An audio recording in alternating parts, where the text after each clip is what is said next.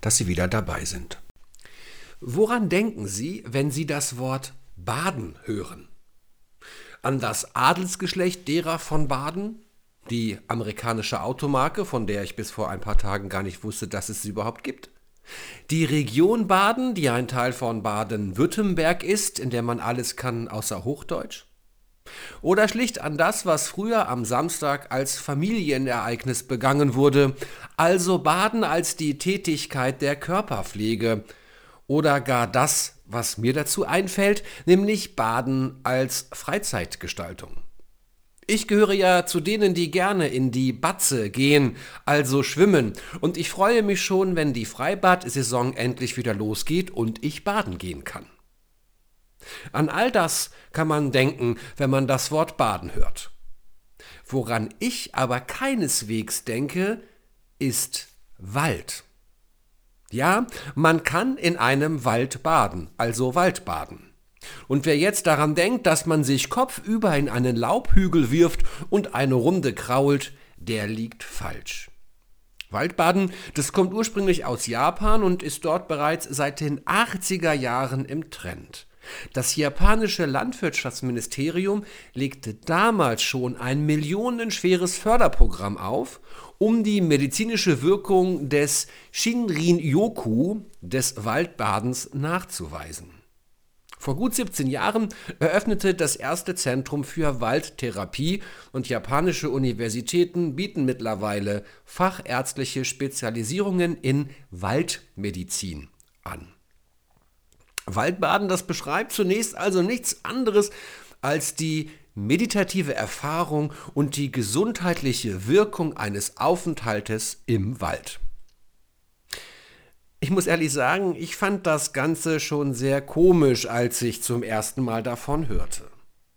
Und ich habe mich vor ein paar Jahren auch schwer damit getan, als wir uns in einem öffentlichen Park im Rahmen einer Fortbildung an einen Baum lehnen sollten, um zu spüren, wie er sich im Wind wiegt und was das mit mir macht. Wir lassen keine Urschreie los und wir umarmen keine Bäume, aber wir fassen sie an und spüren ihre Ruhe. Das sagt Andrea Schlenkermann. Sie ist eine zertifizierte Walderlebnistrainerin im Süden dieses Landes. Damit möchte sie sich gegen Stimmen wehren, die das Waldbaden ins Lächerliche ziehen, äh, so wie ich eben, als ich davon zum ersten Mal hörte, denn genau das dachte ich ja auch. Urschrei und mit Bäumen kuscheln. Waldbaden, das ist bewusstes Wahrnehmen des Waldes, die Kraft der Natur mit allen Sinnen aufnehmen. Erde dich, zentriere dich, nimm wahr, darum geht es. Und manch Teilnehmer verliert sich beim Waldbaden komplett in Zeit und Raum. Es geht darum, die Achtsamkeit zu verstärken. Natürlich kann man fragen, was soll ich dadurch Neues am oder im Wald entdecken, in dem ich schon des Öfteren unterwegs war. Waldbaden, das wandelt auf den ersten Blick das Gewöhnliche ins Ungewöhnliche und sorgt für eine andere Betrachtung, einen Perspektivwechsel.